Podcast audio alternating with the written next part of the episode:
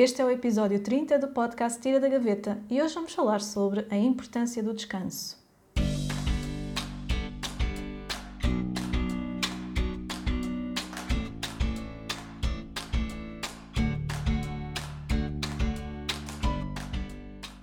Bem-vindo ao podcast Tira da Gaveta. Eu sou a Alexandre e ajudo pessoas em fase de mudança profissional.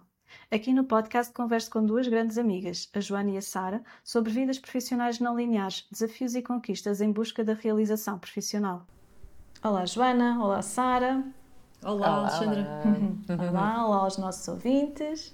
Então, no último episódio nós falámos um pouco sobre a importância das pausas e do descanso, mais no sentido em que não é por estarmos sempre a trabalhar que vamos conseguir mais e mais resultados.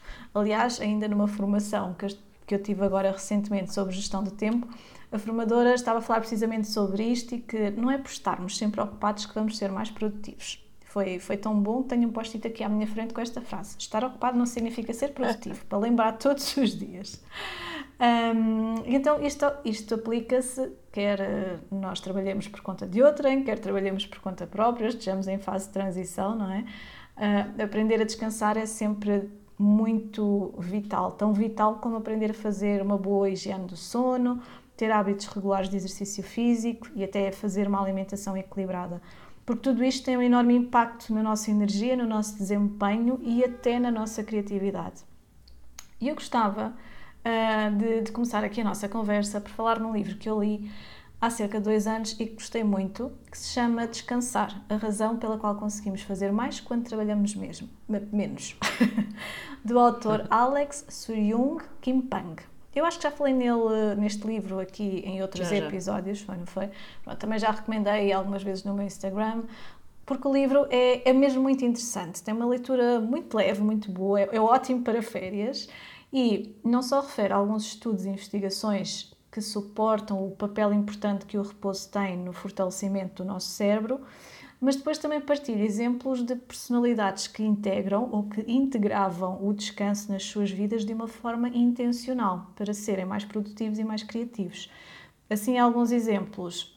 Fala da rotina diária de Charles Darwin, uh, menciona também Thomas Jefferson, a rotina matinal do diretor executivo da Apple, Tim Cook, e até aborda uh, a importância que Bill Gates dá a fazer algumas pausas durante o ano uh, e depois também já vou dar o exemplo logo mais no final do nosso episódio. Então eu gostava de partilhar cinco ideias-chave que retirei da leitura e vamos conversando sobre isto. O que é que vos parece? Vamos. Eu, eu não tenho muito a dizer sobre descanso, mas vou dar o meu melhor. Pode ser, que, pode ser que estas ideias-chave também sejam boas para ti, Joana. Eu precisava de ouvir este podcast depois de vocês o fazerem. Então, quando acabarmos, vais poder ouvir de novo. Sim, sim. sim Ouves e eu empresto o livro e vais ler o livro, porque é, isso, é, é, é interessante. Para mim também continua a ser desafiante, mas cada vez que falo nisto vai, vai integrando mais. Então, a primeira ideia-chave que eu retirei foi que o repouso e o trabalho complementam-se e são essenciais para uma vida saudável. Isto é muito importante, não é? Uh, porque um não existe sem o outro. Inclusive, o autor diz uma frase que eu, que eu gostei muito, que é o trabalho é uma absoluta necessidade para uma vida com sentido e que nos possa realizar. Ou seja, nós não, não podemos retirar o trabalho para termos uma, vivi, uma, uma vida mais plena, não é? Mais preenchida. Uh, aquela ideia de ah, eu gostava já de me reformar, ah, eu não quero trabalhar mais porque estou farta disto na verdade, se calhar depois chega-se a uma altura em que sentimos falta de ter uma ocupação, não é? Sendo que em idade ativa, esta ocupação muitas das vezes é o nosso trabalho. E, eu aqui também me lembro do, do Ikigai, não é? O, o, nosso propósito, que no Japão, na aldeia de. não me lembro bem do nome da aldeia, mas que fica em Okinawa, em que, que tem uma das populações mais, mais antigas do mundo, com mais de 100 anos quando eles estudaram o que, é que, o que é que estava por trás das pessoas realmente viverem tanto tempo e com qualidade de vida, uh, um dos motivos é precisamente elas manterem-se ocupadas, ou seja, elas têm atividade durante o dia, não ficam propriamente em casa a ver televisão ou não são sedentárias, digamos assim. Portanto, a ocupação é importante. E se o repouso e o trabalho se complementam, então acho que podemos aqui falar um bocadinho sobre aquilo que também se fala muito hoje em dia, que é o equilíbrio entre vida pessoal, profissional e familiar. Que também já ouvi assim algumas teorias e já li que hoje em dia não é não é tão importante o equilíbrio, é mais a integração, não é? Ou seja, a integração de todas as áreas da nossa vida, porque a nossa vida é como um sistema, não é? Então integrar tudo isto de forma a que nós consigamos de facto uh, gerir e ter uma qualidade de vida, tanto seja profissional, pessoal, familiar, todas as áreas. Vocês concordam? Acham que isto é fácil, não é? ah, se fosse fácil. Joana, o que é que Pois, eu estou aqui. Uh, bom, é, eu, eu acho que nem completamente separado, nem completamente junto, não é? Acho que o trabalho é uma dimensão da vida. Acho que trabalhar com pessoas de quem gostamos e, em última análise, até trabalhar com amigos é muito fixe. Trabalhar naquilo que é o nosso propósito e em algo que nos preencha é extraordinário, um, mas isso é só uma faceta da vida, ou seja, nós podemos ter um trabalho Uh, enfim, não, claro que se tivermos um trabalho super desagradável e em que vamos para lá todos os dias como quem vai para o matadouro, isto não, não funciona, não é? Mas podemos ter um trabalho que nós gostamos e que nos traz um salário fixe e tal, e alguns desafios, e depois ter muita compensação noutras áreas da vida, não é? Nos amigos, na família, nas nossas atividades e tudo isso. Agora, eu não sei, eu nunca consegui. Uh, ser daquelas pessoas que vêm para casa e desliga do trabalho.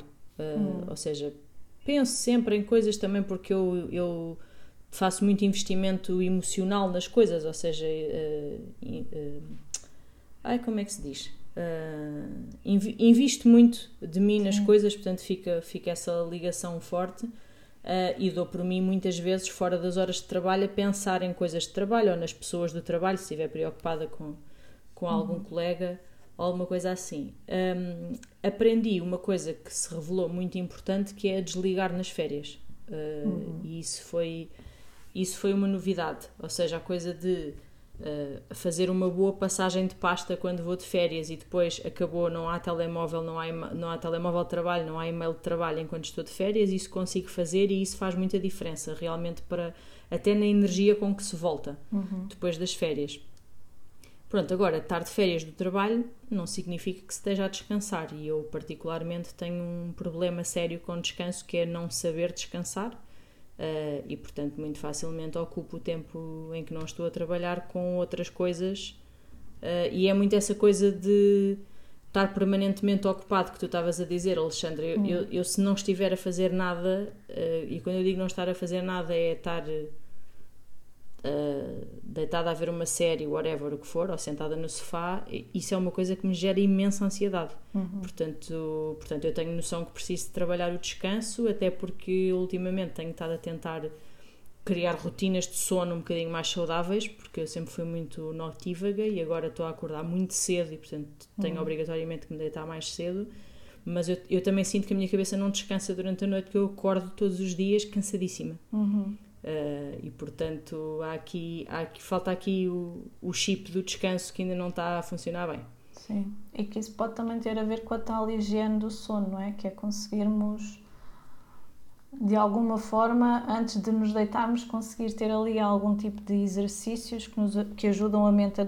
Quer dizer, o nosso cérebro nunca para, não é? Nós estamos não, sempre constantemente alguns, seja, a pensar. Eu tenho zero ecrãs, não há ecrãs no meu quarto, eu, eu desligo os ecrãs todos antes, antes de ir para a cama e faço respirações e essas coisas. Ou seja, tenho, tenho ali algum cuidado com o momento de ir dormir, mas sinto que ainda não está a ser hum. suficiente.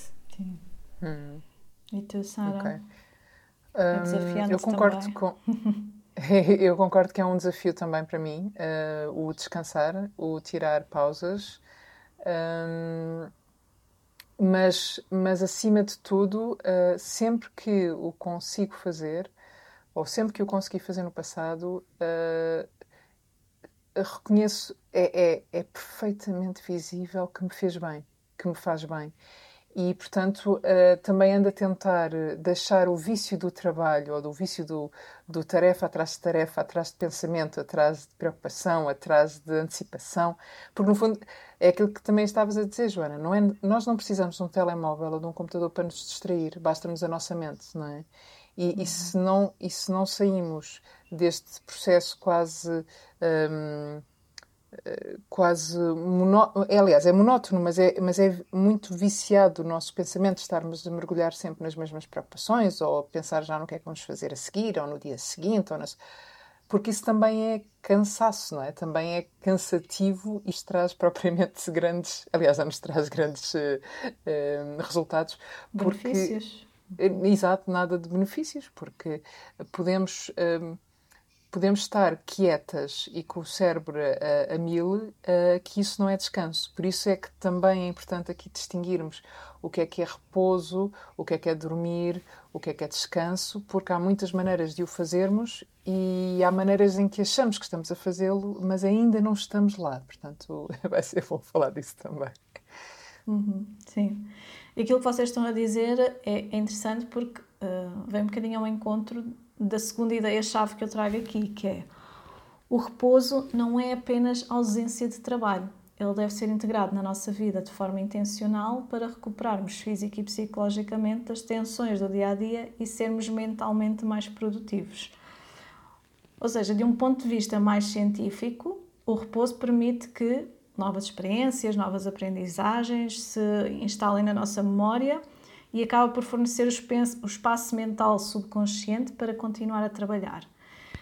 E para mim existe aqui uma palavra que se destaca que é muito importante, que é ser intencional. Ou seja, um bocadinho isto que tu estavas a dizer, Sara. Hum, nós temos de criar espaço na nossa agenda, não é? Tal, tal como nós escolhemos ter hum, blocos de tempo em que estamos focados e concentrados a trabalhar, nós também temos de ter períodos de descanso deliberado.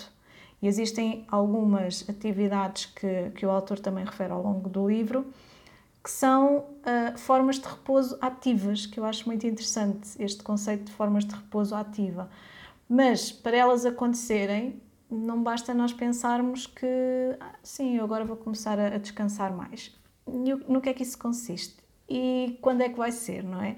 Tal como planeamos o trabalho, é como se também. É como se, não, é também temos de planear introduzir estas formas de repouso no nosso dia a dia, porque isto faz toda a diferença, não é? Não basta eu dizer, por exemplo, que quero caminhar todos os dias, e, e sim, a caminhada é uma forma de repouso, já vamos ver como, uh, mas eu tenho de garantir que tenho espaço na minha agenda para dedicar à caminhada e para fazer a caminhada, não é? Uh, e vocês também sabem muito bem a importância de sermos intencionais nas nossas pausas, não é? A importância de, de incluir isto na agenda. Hum. Joana, faz-te sentido? Faz. Hum, eu tento fazer isso de alguma maneira. Uma coisa que. Hum, estava a pensar, uma coisa que eu tenho feito ultimamente. É porque eu estava a pensar uh, numa coisa que é. Eu costumo dizer uma coisa que é muito verdade, que é eu, eu, eu não descanso. Eu, eu, quando, eu, há momentos em que eu caio de cansaço, que é como eu não sei uhum. descansar, depois é só quando o corpo está no limite. E há um dia em específico, por exemplo, eu normalmente faço sempre cestas às quintas-feiras, uh, porque é um dia já relativamente avançado na semana e à quinta-feira eu treino à hora do almoço e, portanto, vou treinar ao meio-dia, a seguir ao almoço e quando chego a casa está o sol a bater no, na minha sala e eu sinto claramente que não estou capaz de trabalhar. Então deito-me ali, e, mas durmo cestas tipo 20 minutos e acordo Perfeito. logo com outra energia. Ou seja, é intencional no sentido em que eu já desisti de, de começar a trabalhar assim que chego a casa, às quintas-feiras, não é? Tenho esse, esse momento de pausa programado, mas por exemplo, aos fins de semana eu transformo a minha agenda num inferno, porque eu olho e penso, ah, 48 horas disponíveis para fazer coisas. Exato, pronto, e depois a coisa fica complicada, porque às tantas são às 9 da noite de domingo, eu estou completamente podre e a pensar assim ah, giro, vai começar uma semana, amanhã de manhã, não é? Uma pessoa está aqui que parece que acabou de correr a maratona. Hum. Por isso, sim, é importante planear isso. Não só planear momentos de descanso intencional, como olhar para os espaços livres na agenda e não pensar, olha que fixe, dá para atulhar isto com coisas. Estava aqui a pensar que nós, alguns no tempo, já tivemos esta conversa do, do olhar para os espaços em branco na agenda é e são para já, ficar já. em branco. Alguns têm de ficar em branco. Aliás, lá está, nem que seja que não... preencher com Com descanso, com descanso não é? Com não é? pausas. Sim, e, e aliás, é, é, eu acho que é uma lição que nunca, nunca, nunca chega a repetir, porque eu, eu falo por mim, eu preciso estar sempre a lembrar-me disso. É preciso criar espaço na agenda. Um, e, e, eu acho que muita gente, de certeza, passa pelo mesmo problema, que é nós vemos uma agenda, uma folha em branco e toca de encher aquilo, não é? e não, não pode ser. Não pode ser, até porque de facto nós precisamos de fazer as pausas. Nem que sejam as tais pausas de levantar o rabo da cadeira, se o nosso trabalho é, é, é sedentário, não é? levantar o rabo da cadeira e ir até à outra ponta da casa, olhar pela janela, portanto, fazer, fazer uma série de, de pausas, não é? Até isso uh, obriga-nos a ter espaço na agenda, não é? no, no, limite não podemos colar eventos durante oito horas, porque isso não é a vida real. Isso... Sim.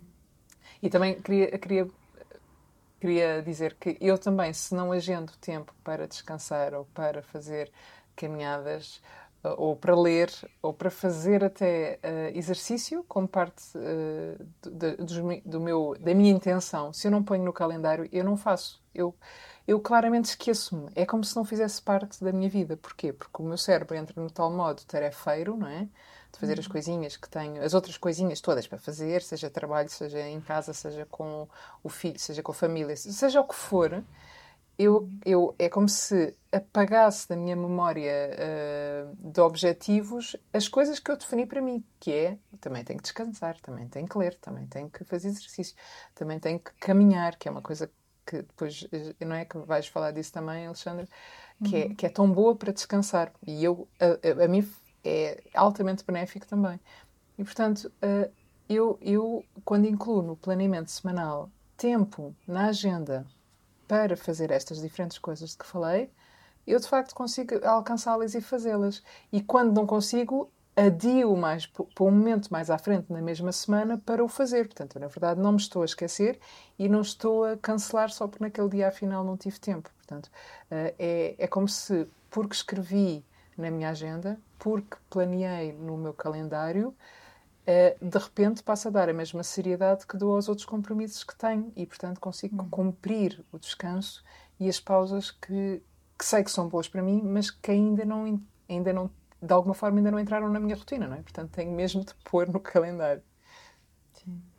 Eu acho que aqui também é desafiante. Uh, não sei, acho que, acho que estavas um bocadinho a tocar nisto há pouco, Joana, que é hum, quando nós nós até pensamos, eu não vou fazer nada, mas depois, enquanto não estamos a fazer nada, vem aquele sentimento de culpa porque não estamos a fazer nada, não é? Aquela ansiedade por, epá, eu devia estar a fazer qualquer coisa e eu tenho ali, não é? E depois começam a vir as tais ideias todas à cabeça de, ah, e há aquilo, ah, e há aquilo outro, não é? Uh... Eu, eu nem é qualquer coisa em, não é devia estar a fazer qualquer coisa em abstrato, eu ponho-me a pensar na quantidade de coisas que tenho para fazer, sim, sim. minhas listas, não é? Sim, sim, e a pensar sim. a ti, então, mas eu estou aqui a perder uma hora quando podia estar a despachar X, Y e Z. Sim. Que não é perder na realidade, não é? Na realidade estás a investir no teu descanso.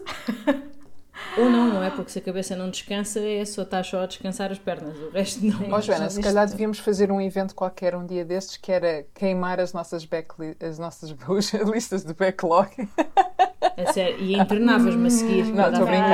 Mas, mas imagina assim só um ritual pá, um, meramente simbólico.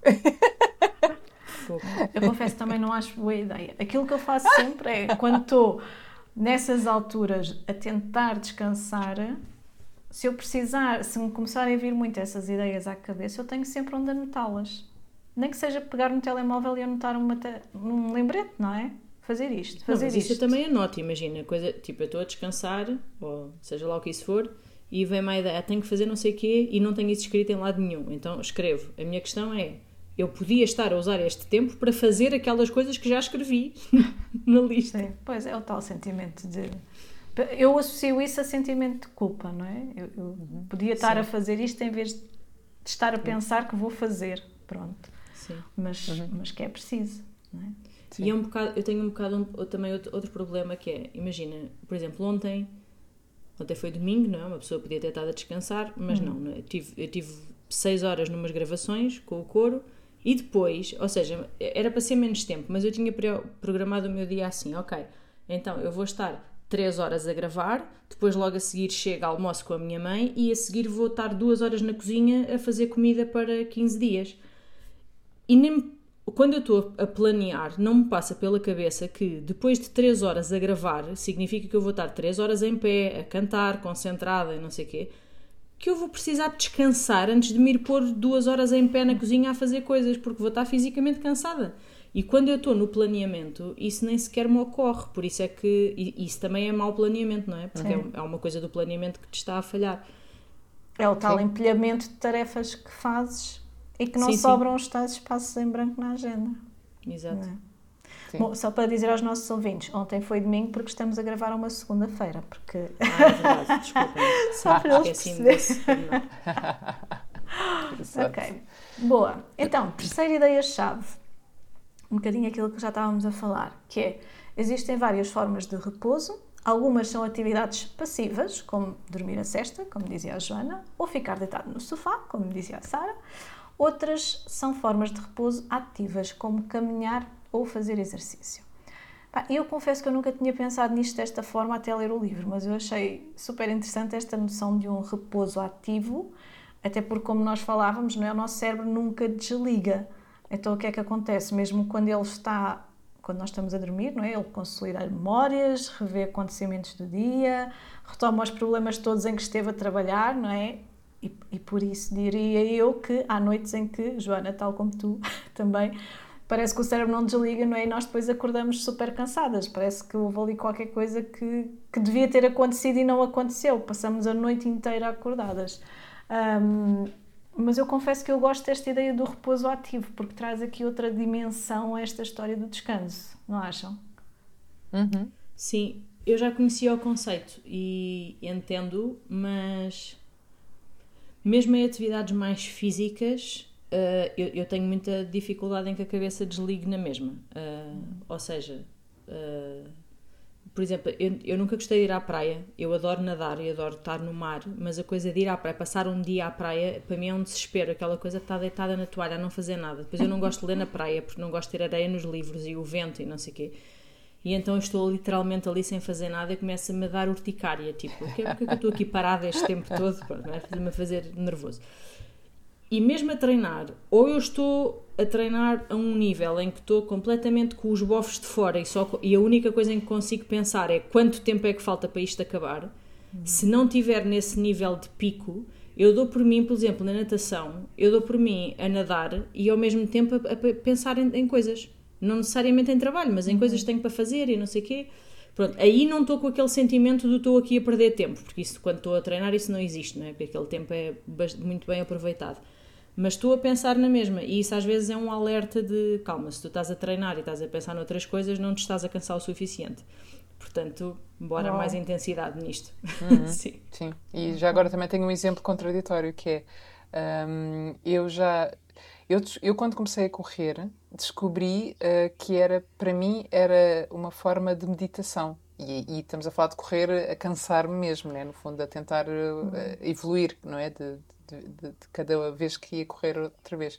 Porque, por exemplo, lembro-me de há 11 anos atrás, estava, hum, estava a passar uma fase interior emocional muito. Aquilo era uma ansiedade enorme que eu sentia, e a única maneira que eu uh, senti que precisava descansar, descansar daquela sensação permanente não é? e de ansiedade era fazer alguma coisa física intensa, e foi aí que eu comecei a uhum. correr. E foi muito, e lembro-me muito bem de pensar que no início era só andar e correr um bocadinho, andar e correr um bocadinho, depois fui evoluindo, evoluindo. Depois corria durante meia hora seguida, mas o, o, o simples facto de ir correr e estar só atenta ao, ao, que se passava à minha volta, até porque convinha não ser atropelada, não é? Quando a gente está a correr. Convinha. Sempre... Dava jeito, não é? Portanto, uh, uh, comecei a habituar-me a correr e a, no fundo, a desligar a, a, mente dos meus pensamentos recorrentes para estar atenta simplesmente ao que se passava à minha volta. Um, e percebi que isso a mim fazia-me um bem enorme, porque eu voltava, voltava cansada, mas voltava com uma sensação de paz e de serenidade que, apesar de estar com os bofos de fora e estar cansadíssima fisicamente, eu tinha descansado. Portanto, até neste exemplo contraditório, é possível desligar. Agora depende de cada um de nós, não é? Se eu for a ouvir música ou se for ainda a pensar nas coisas, de certeza que não descansei. não é? Mas no uhum. meu caso, eu consigo abstrair-me e isso funcionar como forma de descanso. Um, e de facto, por exemplo, caminhar, eh, como já tinha dito, eu adoro porque consigo de facto também descansar e, e fazer uma espécie de reset eh, aos pensamentos e, ao, e às preocupações. Porque, porquê? Porque gosto de ir caminhar ou para junto da água ou para junto da floresta e, de, e das plantas. Portanto, as duas coisas criam em mim uma ligação diferente uh, do que o dia a dia, não é? De uhum. estar simplesmente a andar, andar no meio da rua na cidade não funciona. Tem que ser. Mas, mas, não tens, por exemplo, uh, é, é, verdade que, por exemplo, com a corrida, eu corro, não é? Vocês uhum. sabem. A corrida é um excelente exemplo para mim porque é um daqueles exercícios em que a única coisa em que eu consigo pensar é quantos quilómetros faltam para isto, para isto acabar. Exato. Uh, portanto, estou só focada nisso. É tipo, é passo, passo atrás de passo, ok? É menos um, uh, menos um. Rasgar alcatrão, costumo dizer. Rasgar alcatrão é muito bom. Rasgar alcatrão e quanto tempo falta. Hum. Mas, por exemplo, isso estás a dizer das caminhadas, e eu gosto muito de caminhadas e trekkings e afins, mas, por exemplo, quando eu vou de viagem, uh, pá, eu às vezes faço viagens assim bastante imersivas, não é? Vou muito tempo assim para sítios distantes e muito diferentes de, daqui. Um, a sensação que eu tenho é eu descanso do trabalho e de outras coisas, mas a minha cabeça fica com imenso tempo disponível para pensar noutras coisas. Por exemplo, aconteceu-me uma coisa no início deste ano, eu acho que vos contei na altura, que foi uh, eu fui de férias para a Madeira e ao fim de estar três dias de férias eu mandei uma mensagem à minha terapeuta a dizer temos que marcar uma sessão para assim que eu voltar de férias. Foi, percebeste porque, que o que se passava dentro de ti era. Sim, porque se tu tiras a ocupação, o trabalho e não sei o quê, a cabeça fica em roda livre, depois é uma chatice. No meu caso, pelo menos.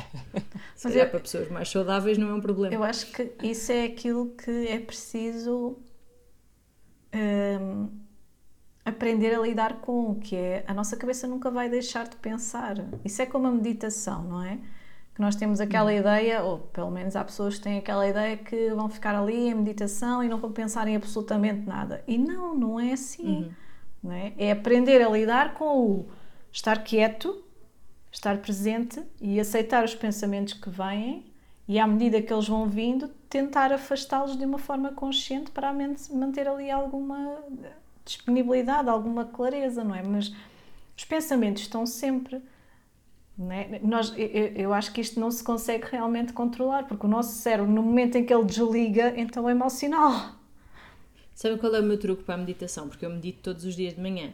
E eu tenho um truque que é, há muito aquela coisa de que as pessoas que guiam meditações dizem que é quando a cabeça for para algum lado, uhum. volta e concentra na respiração. Então qual é o meu exercício? Eu concentro-me na respiração da seguinte maneira: eu inspiro e depois fica a imaginar, mesmo como se fosse um desenho animado, as trocas gasosas que, que ocorrem no organismo hum, enquanto sim. nós inspira, sim. não é? O ar vem para dentro, começa a imaginar as Oxigênio, moléculas, ou o que é, desculpem as pessoas de ciências, mas tipo a fazer trocas gasosas cá dentro e depois a expiro. E então fica a imaginar o processo, concentro-me no processo. Sim. E isso é uma coisa que me ajuda um bocadinho. Sim. Uhum. Isso é como imaginares o balão na barriga, não é? Para fazer a respiração abdominal também. Quando Sim. inspiras, imaginas um balão a encher e quando Sim. expiras para fazer a contagem, imaginas o balão a esvaziar. Isto, é Sim, quando é... a, a respiração abdominal para mim é mais natural por causa do canto, é, porque a Sara deve sentir o mesmo, porque é uma coisa, por exemplo, que os professores de yoga e não sei o que dizem é que as pessoas têm que reaprender a respirar pela barriga e nós, basicamente, se não respirarmos pela barriga, esquece, não conseguimos aguentar as notas até ao fim, porque, claro. porque temos, que, temos que usar a barriga para, para, para lá ter o ar dentro. Uhum, Por isso é uma coisa que é mais natural. Exato. Sim, sim, sim. sim. Mas sim. Pois, para ah. quem, tem, quem tem ansiedade, é um dos exercícios mais recomendados, é este. Sim. Por isso é que eu estava, estava a reforçar. Sim, Pode ser importante ter esta imagem do balão. É? Uhum. Sim, sim, a respiração é essencial quando estamos. Eu, eu também uso muito quando me sinto mais ansiosa ou começar a ficar nervosa com alguma coisa, é respirar. Que é uma uhum. coisa que sim, parece, sim. parece inata, mas não. nós temos muito respirar. Quer dizer, é inata, mas nós depois perdemos, não é? Completamente. Sim. Precisamos de reaprender a fazê-la fazê bem, não é? Sim. Um, olha, eu gostava também de trazer aqui outro tema estávamos aqui, portanto, a, a nossa ideia-chave neste momento é as atividades passivas e ativas, não é? Uh, nomeadamente o ficar deitado no sofá ou fazer scroll nas redes digitais não é propriamente uma forma de descanso, não é? Ou estar a navegar na internet, não permite ao cérebro este repouso recuperador. Então gostava de trazer aqui um bocadinho esta, este tema do desligar do digital, que é hoje em dia também tão importante. Um, inclusive, existem vários especialistas que consideram que a tecnologia, e sobretudo o uso constante da internet, pode alterar a capacidade de atenção, afetando sobretudo a memória de curto prazo. E este é um dos impactos nocivos da tecnologia, não é? Que leva cada vez mais pessoas a ganhar consciência digital, não é? Ou pelo menos a tentar fazê-lo. E há uns tempos eu escrevi um artigo precisamente sobre isto, sobre a consciência digital, e fiz alguma pesquisa sobre este tema e encontrei um estudo realizado pelo, pelo ISPA, que é o Instituto Universitário de Ciências Psicológicas, Sociais e da Vida, que refere que a dependência online é transversal a todas as gerações. A geração cordão é aquela que não desliga, que tem dificuldade nas competências sociais, na autorregulação emocional e no processo de autonomia. Portanto, isto já está bem documentado, não é? E é a realidade dos nossos tempos. Nós vivemos mergulhados nas redes sociais, não é? Naquela ansiedade de não perder um evento, não perder informação uma oportunidade qualquer, o chamado FOMO, não é? O Fear of Missing Out. E depois também temos aqui esta, esta parte mais hum, física, não é? Que é o estamos sempre a olhar para ecrãs, para o telemóvel, para o computador, é o Kindle, é o tablet e o nosso cérebro, pronto, lá começa a fritar, não é? Tipo, pipoquinha aqui. uh, e Jona, tu ainda há bocadinho estavas a dizer que já tiveste aqui algum cuidado, não é? Em uh, tirar os ecrãs ao, perto da hora de deitar, não é? Já, já afastaste, tentaste afastar as tecnologias e eu sei que tu tens ao longo do tempo aumentado esta consciência digital. Queres partilhar algumas estratégias mais para desligar, uh, talvez até no trabalho, para manter o foco? Sim, eu tinha o meu cérebro também fritou agora um bocadinho porque eu não tinha dado conta do ISPA ter mudado de nome, porque o ISPA no meu tempo era Instituto Superior de Psicologia Aplicada, daí a sigla. Olha, e agora fui... tu disseste o nome e eu pensei, mas isto é outro sítio ou o ISPA mudou de nome? eu não e sei, mudou de nome, já fui ver. Mudou, pronto, eu não sei, porque eu quando vi tinha este nome, que eu achei, eu não conheço este instituto, achei estranho. Pois. Se calhar agora faz sentido tu dizeres isso, porque na altura é, realmente é, mudou, não mudou, associei. Sim. Ok, olha, mudou, portanto. Porque eu fiquei aqui e tu disser, começaste a ler e eu, não, não, ISPA não quer dizer isso, mas depois fui verificar e mudou de nome, realmente. Uh, sim, algumas estratégias. Olha, há coisas que, enfim, até irritam um bocadinho pessoas mais próximas de mim, tais como eu tenho as eu, eu não tenho a única rede social que eu tenho é o Instagram. Quer dizer, há quem considere o WhatsApp uma rede social, eu acho que é um misto, uh, pronto. Hum. Mas não tenho. Quer dizer, Desculpem lá, isto não é nada verdade. Eu não tenho, eu tenho Instagram e tenho LinkedIn. Eu esqueço-me do LinkedIn porque eu vou ao LinkedIn uma vez dois em dois meses, portanto eu nem me lembro que tenho uma página lá. Uh, portanto, para todos os efeitos não conta. Mas, uh, portanto, não uso redes sociais a não ser o Instagram. Tenho as notificações desligadas para tudo. Ou seja, se tiverem urgência em falar comigo, tem mesmo que me telefonar, porque senão eu só vou ver quando calhar. Um, e depois, uh, sim, em relação ao sono, fiz isso, ou seja, não há ecrãs uh, nenhums no meu quarto, uh, não tenho o telemóvel no quarto para servir de despertador. Um, e tenho duas coisas importantes que são, uma delas já falei há bocadinho, que é as férias são sagradas, portanto, não, quando estou de férias o que não serve, por exemplo, para fins de semana prolongados. Eu estive agora fora no, num fim de semana há relativamente pouco tempo e levei o portátil para fazer algumas coisas, mas quando é férias, é férias mesmo a sério e eu não trabalho e não vejo mensagens, não vejo e-mails, não vejo, não vejo nada. Porque isso é muito importante mesmo fazer essa, essa pausa uh, de, de desanuviar a cabeça porque nós levamos alguns dias, nós quando vamos de férias, no primeiro ou no segundo ou no terceiro dia, ainda estamos com algumas preocupações, mesmo não estando a olhar para o e-mail, não é? Portanto, é uhum. preciso algum tempo para conseguir fazer essa limpeza. Pronto, e depois no meu caso, que sendo freelancer, tenho vários clientes e portanto trabalho com vários projetos, uma coisa que eu fiz há relativamente pouco tempo foi uh, dividir melhor as horas de trabalho por projeto, porque eu tinha muitos dias em que, por exemplo, numa manhã tinha reuniões de dois clientes diferentes e depois isto eh, mentalmente era mais difícil de fazer a transição ou de separar as coisas. Então agora, uh, basicamente o que eu tenho é tenho dias alocados especificamente uh, a determinados clientes e tento, dentro do possível, não misturar, a não ser que haja uma, uma emergência. Uhum. Boa. Sara, tens alguma coisa que gostasses de acrescentar ou Também Olha, já aplicas algumas destas estratégias? Já, já aplico algumas delas, eh, nomeadamente, por exemplo, eu também usava de, de despertador há muitos anos atrás e deixei de usar. Uhum. Um, porque parece que não, tinha o telemóvel ao lado com o despertador, não é? E a gente acorda, uhum. desliga o despertador e de repente, ah, olha uma notificação, olha o que é que se... E portanto, o que é que uhum. eu, eu, fiz há uns anos atrás também? Foi, o meu telemóvel está bem longe da cama, está a carregar em cima da secretária e eu acordo com o despertador no relógio. Não há notificações, nem há, uhum. nem há nada de, de, que me vá distrair. É mesmo só o relógio que toca na, no meu pulso e, e eu acordo. Um, Outra coisa que fiz e que pode ser bastante controverso para muita gente foi eu eu há cerca de 10 anos decidi que não queria ver mais, não queria ter mais televisão. Exatamente uhum. porque a televisão é uma coisa que a mim me viciava muito, porque eu via séries, via documentários, via filmes, porque parece que não. Há coisas espetaculares para se ver em tudo o que é sítio. É. Uhum. E aprende-se muita sim. coisa, não é? Aprendi claro muita coisa sim. sempre. Só que percebi que hum, e que eu passava muitas horas de, de lazer em que podia estar a investir em mim de outra maneira, ler mais, estar com amigos, estar com família, mais do que estava na altura, simplesmente se não visse televisão. E a maneira que eu resolvi foi ser muito drástica. Eu não tenho televisão em casa. E isto, agora os meus amigos e a família já se habituou, um, mas se chegarem à nossa sala, nós não temos um ecrã de televisão. Temos, aliás, está lá um ecrã pequenino, mas na verdade serve para ligar o portátil se nós de vez em quando quisermos ver alguma coisa ao serão.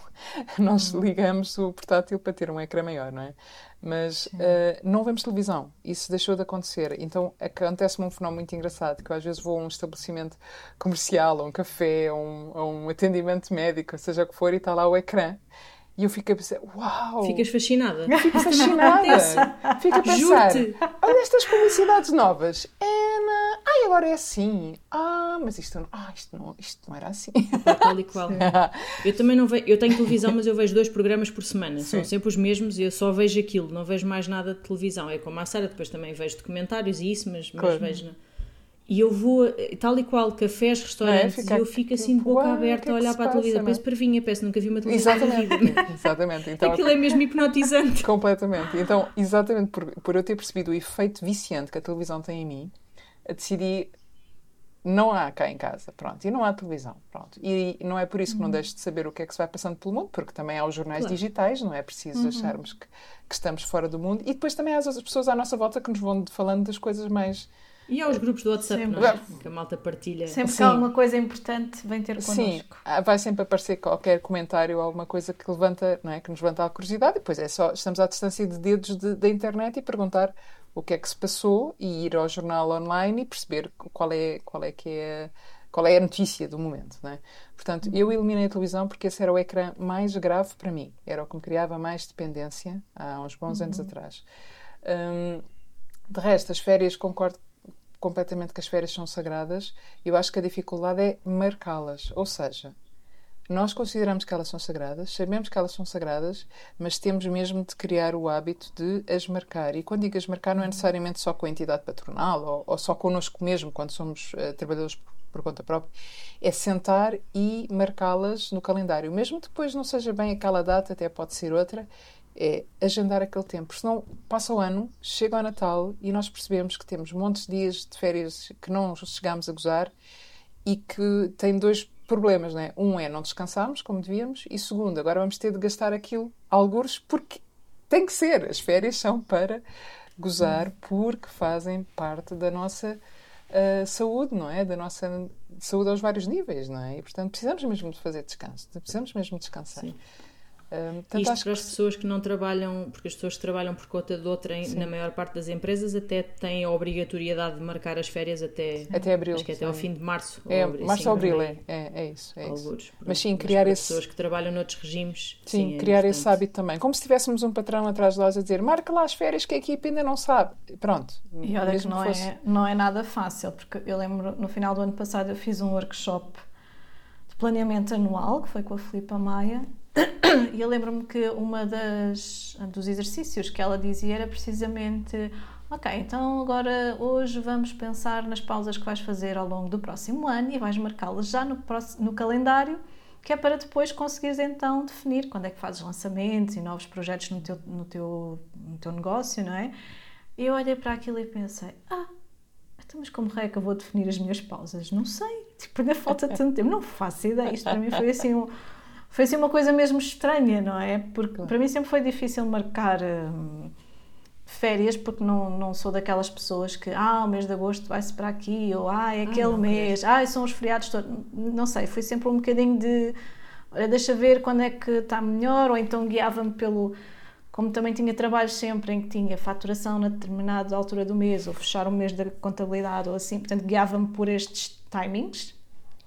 E então agora fica tudo muito estranho, porque agora é como assim vou marcar pausas durante o ano sem nenhum nenhum, nenhuma âncora, não é? Nenhum contexto aqui que me ajude a perceber se naquela altura não vou ter trabalho.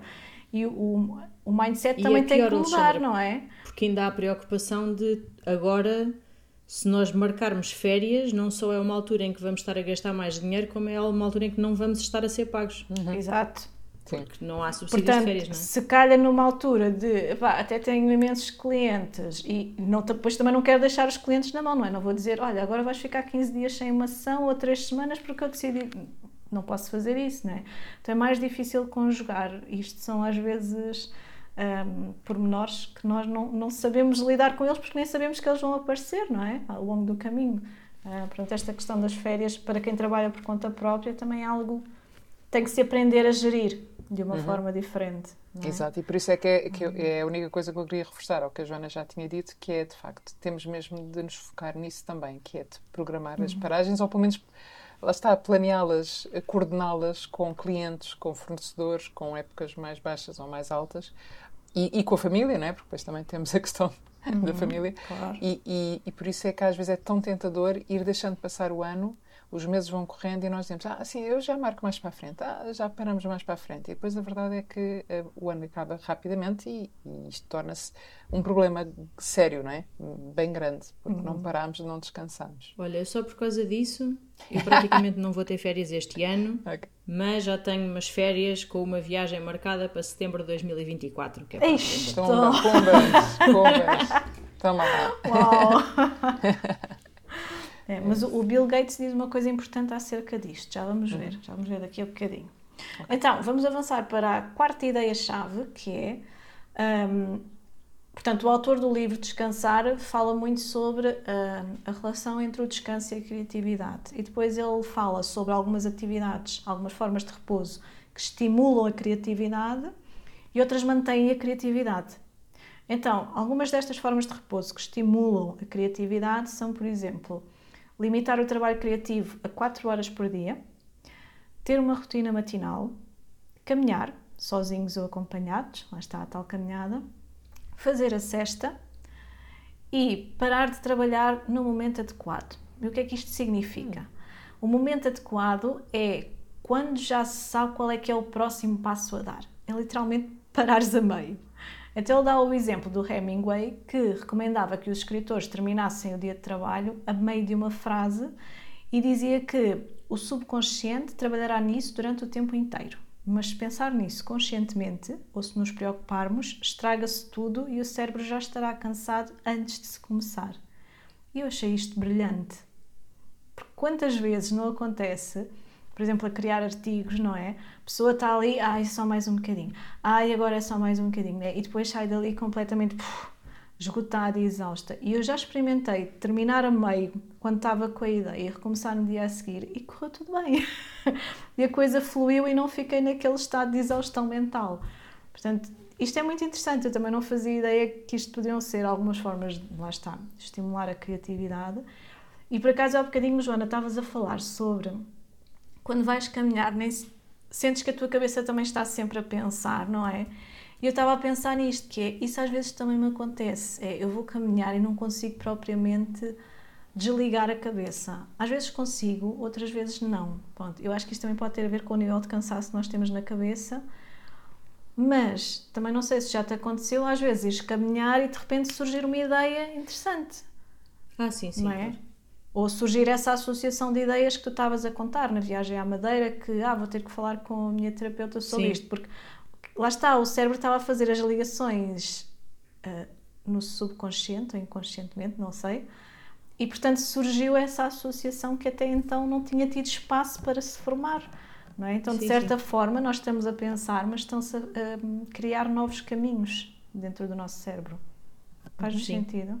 Sim, sim. Sim, sim. Novas ligações neuronais. Uhum. Exato. Faz sentido. Um, e outra coisa que tu também fazes, pelos vistos, Joana, é a cesta, não é?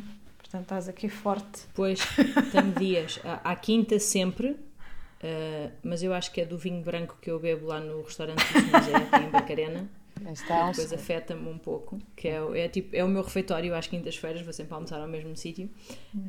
Um, e, e ao fim de semana, eu acho que ao fim de semana é muito engraçado porque uh, os fins de semana, a seguir à quinta-feira, aos fins de semana, são os dias em que eu sinto mais necessidade de fazer cesta e eu acho que é por estar mais relaxada. Ou seja, uhum. como eu estou mais relaxada, a seguir ao almoço, dá-me mais essa sonolência e essa coisa de agora precisava de parar aqui um bocadinho. Uhum. Uhum.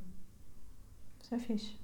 Uhum. Por acaso, eu não, eu não costumo dormir cestas, tenho muita dificuldade, uh, mas dos raros momentos é realmente é isso que tu dizes, Joana, é quando estamos mais descansados. O que até parece contraditório, não é? Porque supostamente sim, quando sim. estamos cansados é que devíamos sentir mais isso, mas não, é precisamente quando estamos em férias ou fins de semana prolongado em que conseguimos estar mesmo a desligar que surge essa sim. mais essa sonolência.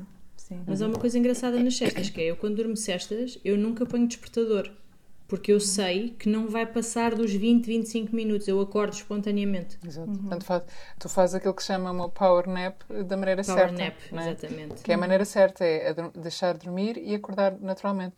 Já agora, eu agora não faço cestas, mas lembro-me de uma altura em que fazia trabalho de campo florestal e que era, era uma tradição já entre, to, entre a equipa que estava a fazer trabalho, que é o trabalho, o trabalho de campo começa-se muito cedo, é basicamente às oito já estás no campo, portanto já acordaste há muitas horas, já andaste de viagem, não é? E, e foste parar no meio de um terreno florestal qualquer para, te, para fazer medições, seja o que for. E, e, nós tínhamos uma tradição que era super saudável, que é, começávamos logo ali às oito da manhã já estávamos a trabalhar, chegava a hora do almoço para aí ao meio-dia, meio-dia qualquer coisa, comíamos no campo, não é? tínhamos levado a marmita, comíamos ali, e a seguir encostávamos onde quer que calhasse, uma pedra, uma árvore, dormíamos um, um pouco. O chaparro era muito engraçado.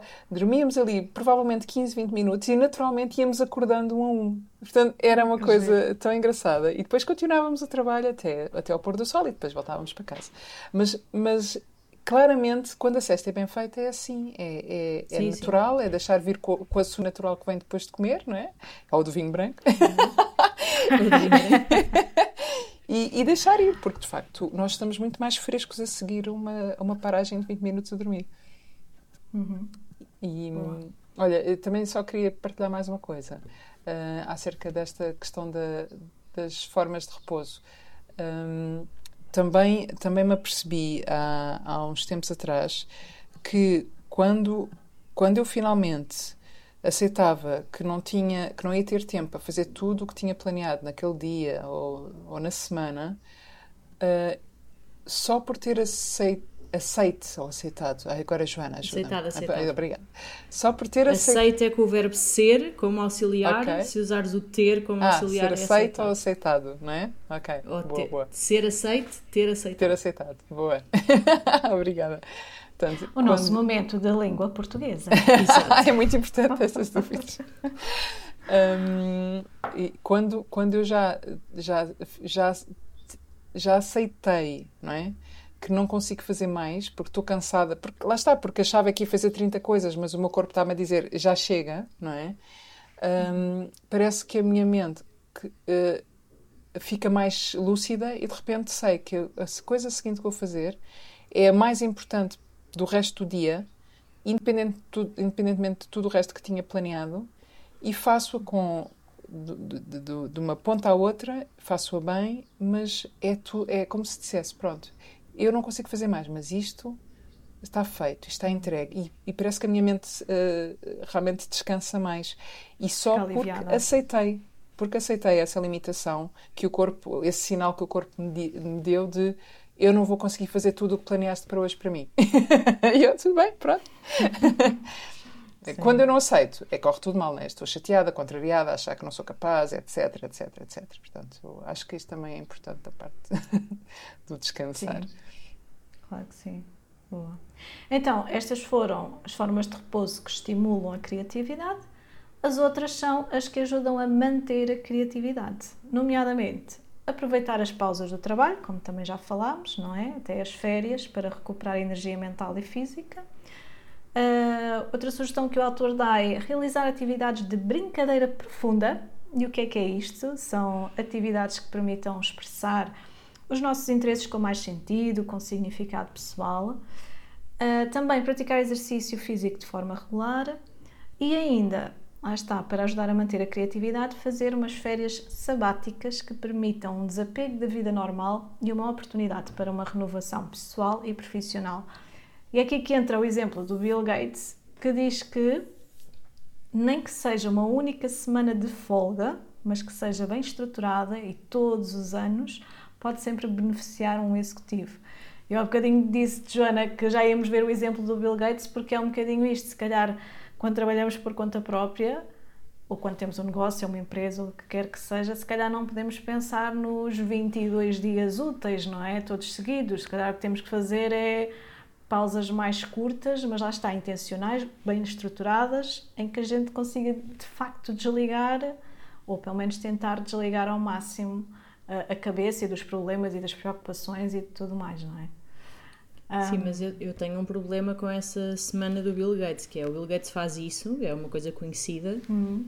mas a, quando, os litros de Coca-Cola que aquele homem ingere nessa semana não, claramente não são saudáveis. Por isso, entre uma coisa e outra, não sei o que é, que é melhor. Ah, ele não revelou esse pormenor, está bem? Não, mas vejam, há uma série na Netflix, eu não sei o nome em português, mas em inglês chama-se Inside Bill's Brain, hum. que é, é muito sobre. Também fala do trabalho dele e da Melinda na fundação, mas tem uma parte que também tem muito a ver com ele e como é que ele estuda os assuntos e as ideias que tem. E há uma parte dessa série que se passa nessa semana em que ele vai para um hum. sítio tipo ermita só ler artigos Sim. e livros Pá, e aquele frigorífico é assustador. é verdadeiramente assustador. Cá para mim foi um patrocínio, um patrocínio não conhecido. Diz, olha, agora mostras isto na imagem, a malta vai toda. Sim, sim. E ele não toca naquilo. Não, e se a juntar à fixação que ele tem por hambúrgueres, hum. enfim, não, não, não, não ajuda, né? Não ajuda. Ok. Então, olhem, porque estamos a chegar à altura de férias, não é? este tema também não foi aqui escolhido de forma totalmente inocente. Um, queríamos também aqui partilhar com os nossos ouvintes que vamos fazer a nossa pausa da temporada, portanto, a terceira temporada neste caso. E queremos aqui recordar a importância, não é? Para terminarmos, a importância de desconectar para conectar. Ou seja, se vamos de férias para estar com a família, então aproveitemos para estar com a família, sem, sem ser, eh, estar ali todos sentados à mesa, não é? agarrados ao telemóvel. Se fazemos férias sozinhos, então aproveitemos para estar em conexão com nós mesmos, não é? sem necessidade de estar sempre a comunicar ao mundo onde é que estamos, ou o que é que estamos a, a comer ou a fazer, não é? Sempre agarrados com o telemóvel. Uhum. Uh, eu sei que eu sei, acho que nós sabemos, não é? Para muitos isto já é um modo de vida, mas de facto descansar o cérebro é importante e, e a vida offline continua a ter muito para, para aproveitar. E claro que isto pode ser ainda mais desafiante para quem está uh, habituado a estar sempre rodeado de tecnologia, para quem trabalha por conta própria. Mas como nós também somos muito fixes, não é? E já fomos aqui falando de algumas estratégias, vamos ainda trazer mais algumas para ajudar a este desligar do trabalho durante as férias. Um, Joana, queres começar tu? Posso começar. Eu tenho duas uh, que são comunicar as férias e planear o trabalho. Ou seja, vou começar pela segunda. O planear o trabalho são duas coisas. É planear o trabalho para até irmos de férias para garantir que as coisas que são importantes ficam realmente feitas, que é para podermos ir de férias descansados. E também uh, planear o trabalho durante o tempo em que vamos estar ausentes o que, é que, o que é que nós prevemos que vai acontecer, se há datas importantes e definir quem é a pessoa que na nossa ausência fica responsável por isso e preparar um bom e-mail de handover para os nossos colegas, não é? Para, para garantirmos que nós estamos descansados porque passamos a informação e eles também ficam mais descansados a trabalhar porque sabem que a informação está do lado deles. Em relação a comunicar as férias, isto tem aqui várias vertentes. Bom, comunicar, é, marcá-las, claro, não é? Portanto, falar com a equipa e gerir isso. Uh, pôr os out of offices nos e-mails, não é? Que é muito importante para quem nos escreve saber qual é que é a data prevista para obter uma resposta. Uh, ou quem, se for uma coisa urgente, com quem é que pode falar, em vez de sermos nós. Mas eu agora estou-me a deparar aqui com uma questão desde que trabalho como freelancer, que é eu marco as férias, mas depois, naturalmente, uh, não sei se é por não haver mapas de férias, não é? Nos escritórios, etc., um, as pessoas esquecem-se que, que aquelas férias estão marcadas. Então aconteceu-me recentemente estar numa reunião e dizer não sei o quê, porque eu, como para a semana estou de férias e toda a gente, para a semana estás de férias? E eu, sim, mas, mas eu marquei estas férias, já, já falámos sobre isto. Uh, pronto, e as pessoas tinham-se esquecido, ou seja, se calhar equipas remotas ou em que não se fala tanto do assunto ou em que não haja mapas de férias ou no caso, pronto, quem é freelancer que não tem essa obrigatoriedade de gerir os dias de férias, vamos lá ver, os freelancers em última análise tiram férias quando querem, não é? Não precisam de estar... Uh, mas se calhar é bom arranjar uma forma de começar alguns dias ou se calhar até algumas semanas antes a ir relembrando atenção, organizar o trabalho que eu vou estar fora na data de X a Y. Boa. E é isso. Um, olha, vou já falar aqui da minha estratégia porque tu acabaste por uh, a roubar, Joana. ah, Sim, desculpa. Não faz mal. Ainda há tanto a dizer sobre isso. Uh, mas eu, mas eu, eu, concordo muito com isso, que é o comunicar. Ah, não é tanto o comunicar, quando, quando trabalhamos por conta própria, não é? Acho que é muito importante o planear, porque o planear pode implicar garantir que temos a semana efetivamente livre no meu caso, por exemplo, de sessões ou de reuniões, uhum. portanto, eu tenho que planear com muita antecedência para garantir que as sessões não vão cair naquela semana ou então que aquilo não vai atrapalhar o trabalho de mentoria que eu estou a fazer com a pessoa, porque três semanas às vezes já é muito tempo espaçado entre sessões de mentoria. Então, o planeamento é muito importante. E depois, claro, informar a pessoa: olha, vou estar ausente durante aqueles dias, por isso, se calhar, não, não vou. Se me enviares mensagem, não te vou conseguir responder, mas assim que retornar, falamos. Pronto. Portanto, eu acho que o, o planeamento e a comunicação são chave. E mesmo quando trabalhamos por conta própria, eu acho que é super importante esta estratégia que tu já disseste, Joana, que é o ativar a mensagem out of office. Que eu acho que muitas pessoas não fazem quando trabalham por conta própria. Uhum. E portanto, quando tu chegas, tens uma caixa cheia de mensagens, se calhar com muita gente a, a pensar, mas porque é que ela não me respondeu? Quando partiu de ti o erro, entre aspas, não é? Sim, sim, sim. Porque também nós que trabalhamos por conta própria precisamos de nos ausentar. E às vezes também há. Já falámos isto também noutro episódio, já não sei quando é que foi. Um, que algumas assinaturas de e-mail uh, já às vezes dizem eu respondo a e-mails durante o horário X e X, não é? já para gerir a expectativa do outro lado. Então, se eu disser eu vou estar ausente até ao dia tal, assim que regressar, dou resposta, a outra pessoa também já fica com a expectativa ajustada e não precisamos de estar preocupados e a consultar sempre o e-mail um, se caiu alguma coisa ou não. Pronto. Depois, outra, outra estratégia que eu acho que pode ser interessante e que é, pronto, é assim um bocadinho mais radical, digamos, é fazer um retiro de silêncio. O que é que implica o retiro de silêncio? Não há telemóveis, não há tecnologia. A gravar depois, claro, depois, a gravar entre aspas, não é? de ser em silêncio, não é? De silêncio efetivamente, portanto não vamos falar uns com os outros. Mas isto pode ser uma experiência interessante também para ver como é que as pessoas hum, passam por, este, por estes dias, às vezes são semanas, portanto depende muito do, daquilo que se encontra. Mas para nós que estamos sempre mergulhados em muita informação, uh, vidas muito agitadas, isto, isto é muito desafiante.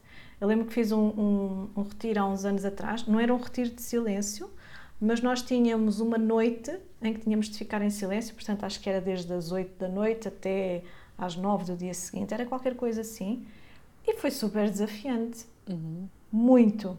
Porque tu te deparas com dificuldades como já não te lembras qual era a hora, já não te lembras de qualquer coisa que se falou que ia acontecer no dia a seguir, e de repente não, não podes perguntar aos outros, quer dizer, ou é por mímica ou gestos, ou, quer dizer, é estranho.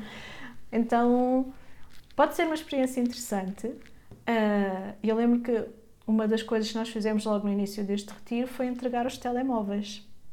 Portanto, nós deixámos num cestinho, toda a gente identificou e etc. E aquilo é assim uma sensação tipo assustadora. Uou! Ficar sem o telemóvel quatro dias inteiros? Isso precisam de falar comigo, como é que é? Pronto, então é, às vezes passar por estas experiências é bom para vermos o quão apegados estamos à tecnologia, não é? E é claro que, só aqui para perceberem também, uh, nós tínhamos sempre um contacto de urgência que nós podemos deixar com a nossa família para o caso de acontecer efetivamente alguma coisa, contactarem-nos durante o retiro. Pronto, portanto, estava tudo assegurado e muito bem pensado. Mas não deixa de dar aquele friozinho de uh, o que é que eu vou fazer quatro dias sem um telemóvel na mão, uhum. longe do mundo. E foi espetacular. No final, quando nós tivemos que pegar no telemóvel, foi tipo: epá, eu já nem quero. eu estou muito bem assim, deixem lá as notícias do mundo exterior lá fora. Portanto, a minha estratégia é desafiem-se, vão fazer um retiro de silêncio, algo uhum. semelhante. Ou então um campo de férias, não é, Joana? Porque nos campos de férias um isso também acontece. Hum. Sim. E o campo de férias, entenda-se, os, os, adultos podem ser ou participantes ou podem ser animadores, também é espetacular. Uh, uh, e é Sim. também esse, o mesmo desafio que tu sentiste, Alexandra, que é no primeiro dia toda a gente entrega telemóveis uh, ou então está obrigada a manter dentro das tendas, por exemplo, longe, portanto não está hum. nas atividades, está na, nas tendas. Um, e uh, há esse tal contacto de emergência que sempre existiu. Antes de haver telemóveis, havia sempre um número de telefone de alguém que estava contactável uhum. e que dá as notícias do campo. Uh, no fundo, há uma rede não é, estruturada, de, por exemplo, de pais, em que o, uh, aquele uhum. contacto do, do, do, campo liga para um determinado pai que depois espalha a mensagem para os outros pais e assim sucessivamente. E, portanto, há sempre notícias todos os dias, okay. mas não há telemóveis ah, nos meus campos não? não? havia nada disso, não havia mesmo notícias. É, a gente voltava a dar sinais de vida ah, é? daqui a 10 não, lá dias. No, numa campo havia, havia muito sim, essa sim. preocupação. Sabes como é que é, mal? se calhar é por serem mais. Eu tive muito, em muitos campos de miúdos pequeninos, não é? Portanto, se calhar também era por causa desse tipo de preocupação. Hum, uh, mas está, é um desafio espetacular porque nós primeiro achamos que vamos sentir falta do telemóvel e depois percebemos que não precisamos daquilo para nada. e portanto é, é mesmo é um bom desafio. Boa. E tu, Sara, queres partilhar alguma estratégia para desligar Sim, uh, uma, a Joana já, já, já passou por lá, que é delegar trabalho ou delegar ou definir as pessoas em quem, em, quem, em quem se vai confiar as nossas funções ou parte das nossas funções, ou pelo menos alguém que tenha instruções de o que fazer, não é? Se for necessário na nossa ausência, e não é telefonar-nos, é o que é que pode fazer. Exato. Portanto, é, o que, é, é, no fundo preparar a nossa saída, como dizia Joana, não é? Que é, se nós vamos, sabemos que vamos estar de férias na altura X, antes disso, falar com os colegas ou com as pessoas que nos podem substituir, se puderem substituir-nos, um, eh, para fazer o mínimo de tarefas que é mesmo necessário fazer uh, na nossa ausência. Pronto. E isto tudo se, se, faz com o planeamento. E, portanto, é escolher as pessoas, delegar nelas, falar com elas, dizer o que é que é preciso ou não é preciso, dizer-lhes o que é que podem precisar ou não. Se for preciso ensinar-lhes alguma coisa que seja necessário fazer, não é? E também não nos podemos esquecer uhum. uh, de pensar se precisam de passwords nossas ou de algum tipo de acesso que nós normalmente já usamos sem pensar, mas que, sendo outra pessoa, também vai precisar de ter isso na mão delas. Portanto, também é, é importante planear e pensar nestes aspectos para podermos ir de férias e estarmos descansados. Um, outra estratégia é desligar mesmo, uh, uh, tal como falávamos dos telemóveis há pouco, desligar mesmo as notificações, mudar as configurações dos nossos telemóveis um, para para não ter notificações durante o dia, porque há também aquela há uma funcionalidade uh, bem-estar uh, digital ou algo do género que todos os telemóveis costumam ter por omissão em que nós podemos fazer, ou podemos usar o velho modo avião uh, durante durante uma parte do uhum. dia ou durante a totalidade e só consultar, por exemplo, de manhã cedo antes de sair de férias ou para a praia ou para o que for que nós estamos a fazer em família um, isso, e, e também só consultar à noite. Por exemplo, para quem se sentia muito ansioso em querer uh, ver se passou alguma coisa, não é? Porque de resto o ideal seria só vermos uma vez por dia, só para conferir que está tudo bem. E é conferir se ninguém nos contactou. Não é ir ver os TikToks da vida e os Instagrams e os Facebooks todos, não é? Não é nada para isso. É mesmo só para ver se Sim. o mundo importante e urgente e essencial da nossa vida precisou de nós ou precisa, não é? Se não precisa, voltamos a desligar e voltamos à nossa vida de férias, não é? Uh, há outro truque, claro, muito simples, é que nós usamos muito, é que é levar livros uh, para lermos. Muitas vezes os livros que passamos uhum. semanas ou meses sem conseguir pegar, não é? Finalmente nas férias é um tempo privilegiado, uhum. pegar nos livros e lê-los. Um, praticar atividades ao ar livre, sozinhos ou em família, ou num grupo que combinamos, ou numa atividade em que nos inscrevemos, não é? Há tanta coisa que se pode fazer. E, por exemplo, uma coisa que devia ser o ano inteiro, mas que muita gente não consegue durante o ano inteiro, não faz mal, faz nas férias, que é combinar com a família, eh, quando se está em férias com a família, ou com os amigos, que é, malta, vamos desligar uh, telemóveis todos, ficam aqui todos de manhã uh, e só voltamos a pegar nisto à hora X. E só temos uma hora, imaginem, podemos definir isto em família, não é? Só temos uma hora para navegar no que quisermos no nosso telemóvel, de cada um, não é? E isto depois depende das idades das crianças, depende de, de, de, dos objetivos das férias, mas pode-se definir isto claramente em grupo e, ou em família e, e, respeitando isto, toda a gente consegue desligar verdadeiramente durante as férias. Hum, pronto, são essas as, as, as outras estratégias. Boa. Boa. Acho que, já, acho que já demos aqui muitas ideias, não é? Agora tudo depende da, da força de vontade de cada um. Um, e, e, para terminar aqui a nossa conversa, antes de passarmos à nossa rubrica, vou só deixar aqui uma frase que eu gostei muito do livro também, que diz assim: Para os escritores, os cientistas e os empreendedores, postergar as férias poderá também significar que se perdem oportunidades para descobertas criativas. E postergar. E assim vos deixo a pensar Exato. nisto. E postergar é Postergar. Exato, é uma. Postergar, que não é, é, é espetacular, que no fundo é um sinónimo de adiar, não é? De... Adiar. Mas gosto sim, muito de postergar. Eu, eu, eu, tive, eu, tive de dizer a frase claro, como claro, claro. e alterar aqui sim, a frase claro. do senhor. Postergar é, é muito bom. E vamos então à nossa rubrica Vira do Avesso. Então, Joana, o que trazes neste episódio então, sobre o descanso? Livros. A Sara disse para levarmos livros para as férias, portanto eu trago livros.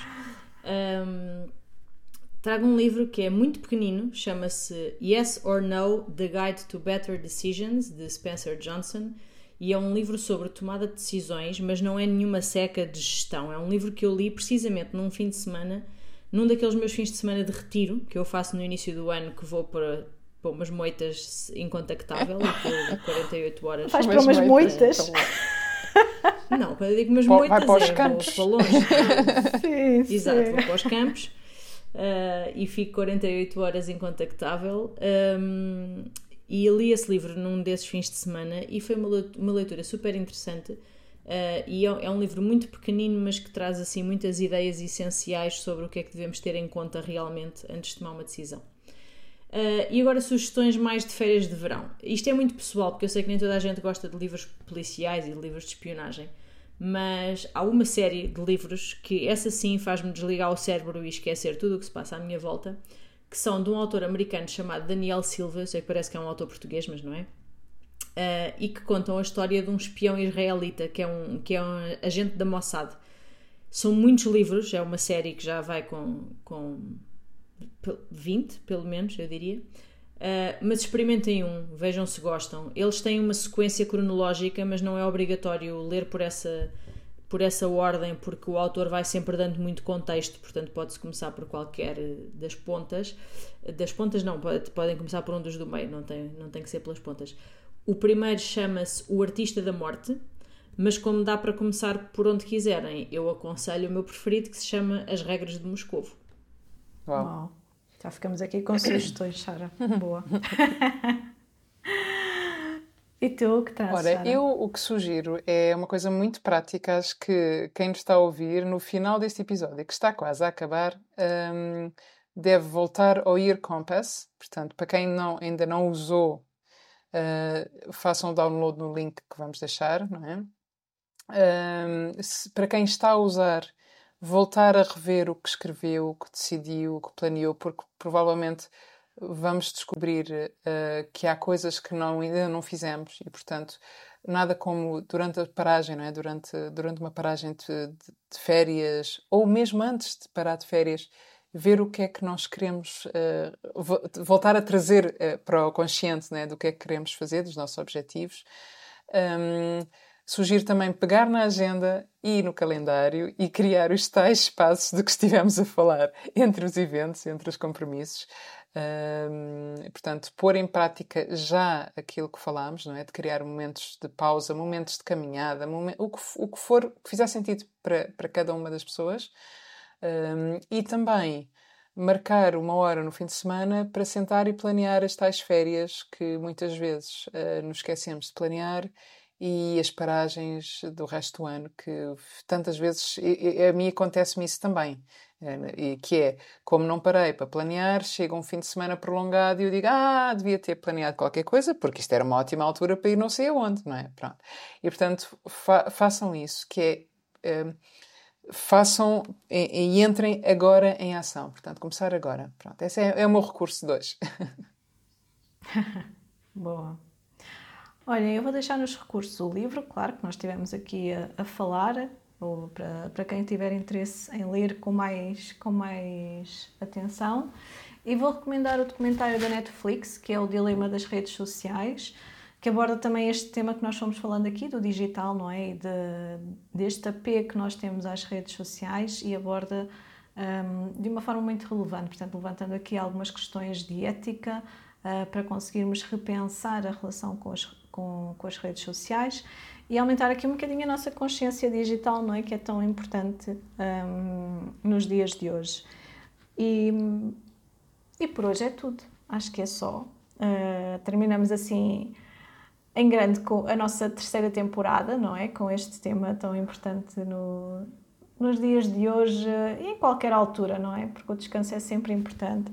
Quer seja este descanso intencional para manter e estimular a criatividade, quer seja o tal descanso uh, no sentido de fazer pausas que falávamos no anterior episódio para ajustarmos o rumo, avaliarmos objetivos, também um bocadinho como tu falavas, Sara, não é? Esta pausa intencional a meio do ano para ver que objetivos é que já atingimos e tínhamos nos proposto, o que é que ainda não conseguimos fazer. Portanto, é super importante. E não sei, querem deixar alguma mensagem especial aos nossos ouvintes? Joana? Não, é só boas férias. Aproveitem bem as férias, desliguem uh, e leiam. É sempre bom. Vem aí a Feira do Livro. Ah, é verdade. Aproveitem. Sim. Já tens a tua lista feita, Joana? Não, é curtinha este ano. É? Hum, ok. É. Vai ser bastante civilizada. Não sou como o Marcelo que vou de que abuso. Eu, eu queria, eu queria também desejar boas paragens uh, para quem ainda está longe das férias. Boas, bons fins de semana de paragem, de, de verdadeiro descanso, de seja passivo ou ativo. Um, e claro, isto passa no instante, portanto aproveitem bem. é isso. Bom, então agradecer a todos os que estão aí desse lado, que nos têm ouvido. Obrigada também a quem nos vai dando feedback. Obrigada por terem acompanhado esta terceira temporada. Uh, se ainda não ouviram episódios das outras, vão lá ouvir outros episódios que também vos possam inspirar uh, nos momentos em que nós estivermos ausentes. Já sabem que estamos disponíveis para qualquer questão ou sugestão em podcast.tiradagaveta.pt. Podem seguir no Instagram em tira.dagaveta e nós regressamos, esperamos em breve, não temos ainda uma data definida, mas vamos, vamos dar notícias. E até breve, muito boas férias e bom descanso. Boas férias, boas férias bom descanso. Se gostas de ouvir este podcast, oferece-nos um café na nossa página no Buy Me a Coffee. Podes encontrar o link nas notas do episódio. Aproveitamos para agradecer à Associação Solo Adventures pela divulgação. O podcast Tira da Gaveta pode ser ouvido em tiradagaveta.pt ou nas plataformas habituais.